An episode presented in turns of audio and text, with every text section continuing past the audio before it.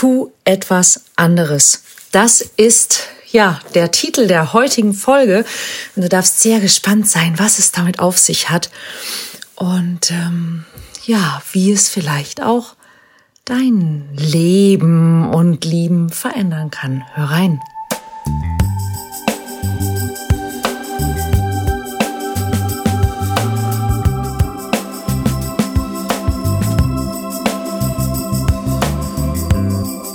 Kontaktvoll, der Podcast fürs Herz. Für Singles, die es nicht bleiben wollen und alle, die sich mehr Liebe, Mut und Freiheit in ihrem Leben wünschen. Von und mit Deutschlands Date-Doktor Nummer 1, Nina Deißler. Hallo zu einer neuen Folge im Kontaktvoll Podcast. Ja, und die heutige Folge besteht aus drei ganz einfachen Worten. Tu etwas anderes.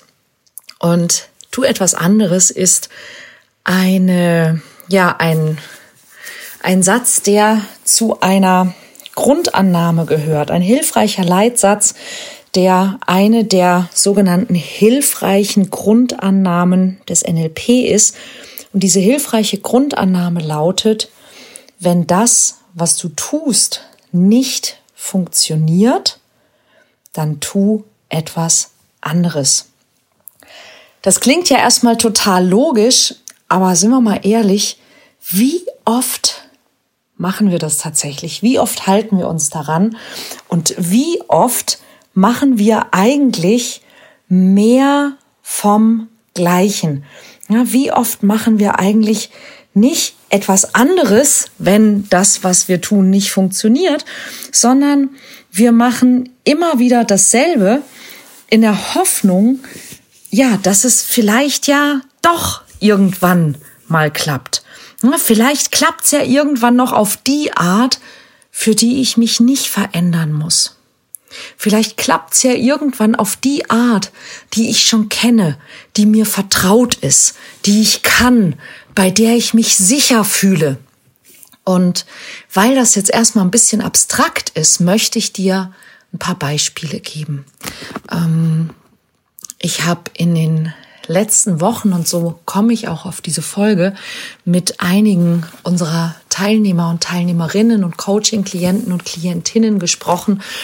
Und dabei ist mir eben genau das aufgefallen, dass die Menschen, die zu mir und zu uns, also zu mir und meinen Coaches oder in meine Workshops kommen, die möchten ja, und wahrscheinlich geht's dir auch so, dass sich etwas in ihrem Leben verändert. Ja, nämlich, dass man zum Beispiel eine liebevolle Partnerschaft etablieren kann. Und wenn ich mit den Menschen ins Gespräch komme und wenn ich dann äh, ja Impulse zur Veränderung gebe, dann ist das, was am meisten kommt, ist ja, aber ja, aber das ist aber schwierig, weil oder aber, ja, also es gibt ganz viele plötzlich Hindernisse, Blockaden, Schwierigkeiten und die gibt es für auch jeden weiteren Vorschlag, den ich mache. Ja, sprich, die Menschen möchten zwar, dass sich etwas ändert, aber sie möchten nichts ändern. Aber das Problem ist, dass auf die Art, wie das Leben jetzt im Moment läuft, ändert sich halt nichts. Und dann ändert sich auch nichts. Hm, wie sage ich immer so gerne, wenn du dein Leben ändern möchtest, dann musst du dein Leben ändern. Und dein Leben besteht aus deinen Gewohnheiten und aus den Dingen, die du eben jeden Tag tust, denkst und sagst. Und wenn du möchtest, dass sich da etwas ändert, dann musst du etwas ändern, weil sonst ändert sich nichts. Und das ist total leicht gesagt und wahnsinnig schwer gemacht. Denn die Veränderungsbereitschaft, die geht meistens eben genau bis dahin, wo man dann tatsächlich etwas Neues tun sollte. Und Beispiele sind zum Beispiel, was haben wir denn? Au, ähm, das ist ein Vorschlag, den möchte ich dir unbedingt auch machen. Ich habe einer Klientin den Vorschlag gemacht, dass sie einmal in der Woche mindestens zwei Menschen an einem beliebigen Abend in der Woche, vielleicht an einem, wo das Fernsehprogramm eh immer blöd ist, zu sich nach Hause auf einen Teller Pasta einladen soll. So, und jetzt erkläre ich dir, warum. Die meisten Menschen, die zu mir kommen, die Single sind, sagen, sie arbeiten zu viel. Und viele von ihnen arbeiten gar nicht unbedingt deswegen zu viel, weil sie viel zu viel Arbeit haben, sondern weil sie es sich angewöhnt haben, sehr viel zu arbeiten, weil zu Hause wartet ja eh keiner. was soll ich denn um fünf oder um sechs bei mir zu Hause, wenn ich dann da alleine bin? Und so Vielleicht gibt's ein, zweimal die Woche, weiß ich nicht, Sport oder ein Hobby. Da geht man dann mal früher von der Arbeit weg und ansonsten arbeitet man halt. Und fast alle sagen, ich arbeite zu viel. So, wenn du jetzt aber an einem Abend in der Woche für abends um 19 Uhr zwei Leute zu dir nach Hause einlädst oder drei, dann musst du um 18 Uhr zu Hause sein.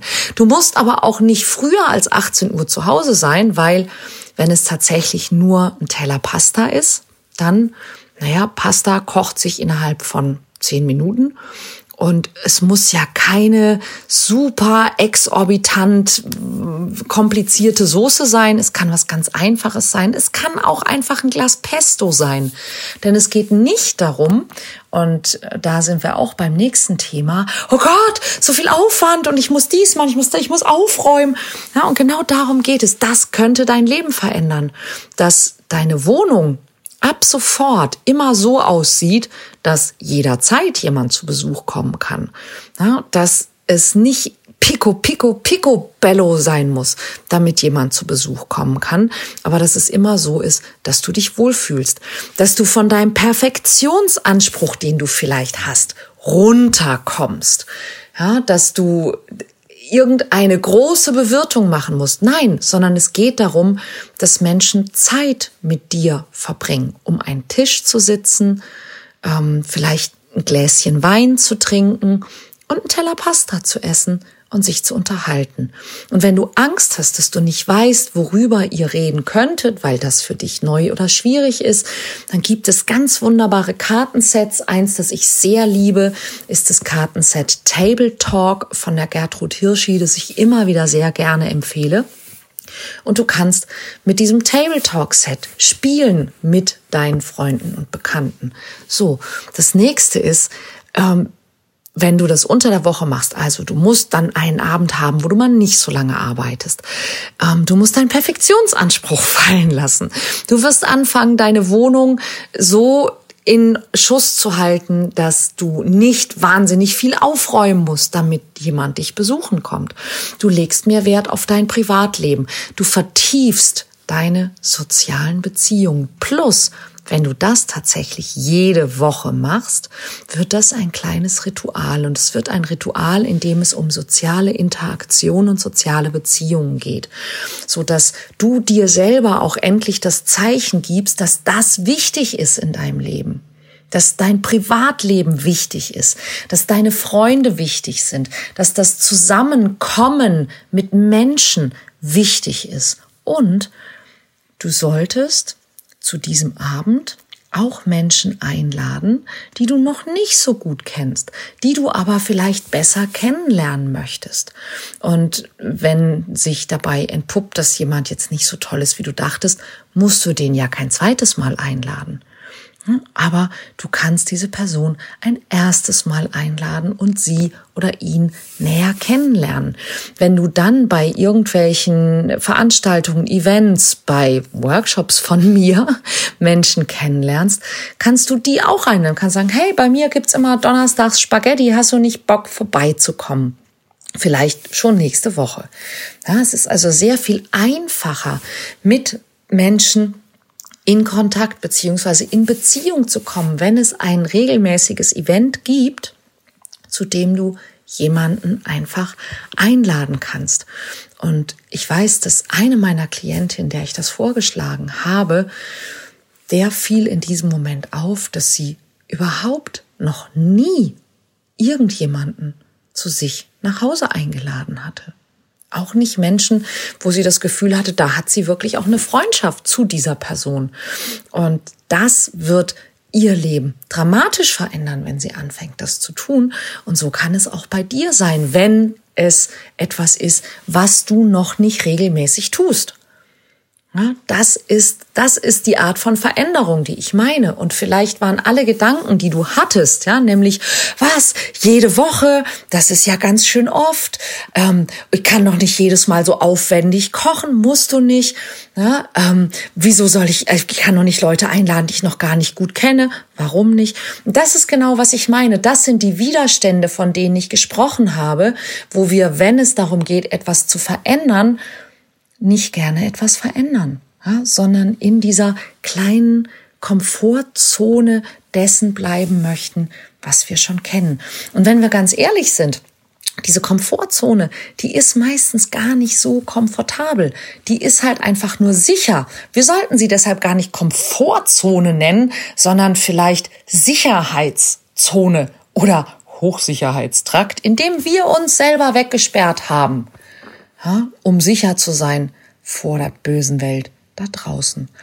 Und ähm, eine andere ähm, Veränderung, die ich vorgeschlagen habe, und jetzt wird's ein bisschen äh, plus 18, heute wird's explicit, eine andere äh, Veränderung, die ich vorgeschlagen habe, einer Teilnehmerin, die schon sehr, sehr, sehr lange Single ist, ist, habe bis Ende des Jahres mit fünf verschiedenen Männern Sex. Und warum habe ich ihr das vorgeschlagen? Es geht nicht darum, dass ich sage, du brauchst mehr sexuelle Erfahrung. Das ist gar nicht, was ich meine. Aber ihr Kopf fing sofort an zu rattern mit all den Dingen. Also alle Glaubenssätze kamen hoch. Und es war einfach so, dass sie immer sehr vorsichtig war und, und eher gezögert hat und lange gewartet hat und eher sicher sein wollte. Und das, dieses, dieses Prinzip hat nicht funktioniert. Ja, diese Vorgehensweise hat sie in den letzten Jahren nicht dazu geführt, dass sie eine Partnerschaft eingehen konnte oder wollte.